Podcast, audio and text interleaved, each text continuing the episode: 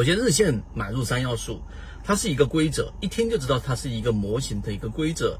一旦有了规则，一旦有了模型的标准，那么实际上在你的交易过程当中，原来那些模糊化的东西就会被我们所说的交易给它框住，才有了所谓的标准。有了所谓的标准，才会有所谓的取舍。那么，所以我们说建立交易模式是非常非常重要的一个核心，这是第一个我们传递给大家的信息。所以今天我们说的这个日线买入三要素作为结尾，告诉给大家，所谓日线买入的三要素啊，它在里面在文档当中有提到，实际上就是很简单啊。第一就是我们所说的日线的这一个买入信号，就例如说一买、二买、三买。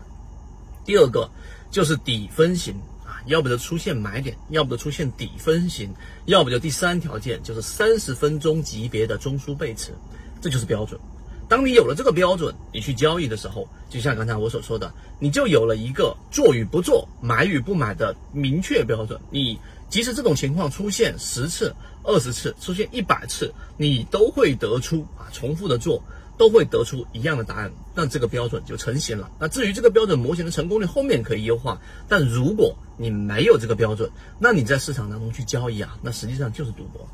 我不知道大家能不能听出我们这一次视频里面的内核，或者说里面最重要的信息。我认为这一次视频可以排在我们五百多期啊、几百期的这一个三分钟当中的。可能前十或者前二十名或前一百名的这样的一个视频内容，希望大家好好去思考这个话题。当你思考出结论或思考出答案之后，好，今天我就讲这么多，希望我们的三分钟对你来说有所帮助，和你一起终身进化。这里分享不是完整版专栏内容，只是部分内容讲解，完整版获取方式在 B B T 七七九七七里授权给你。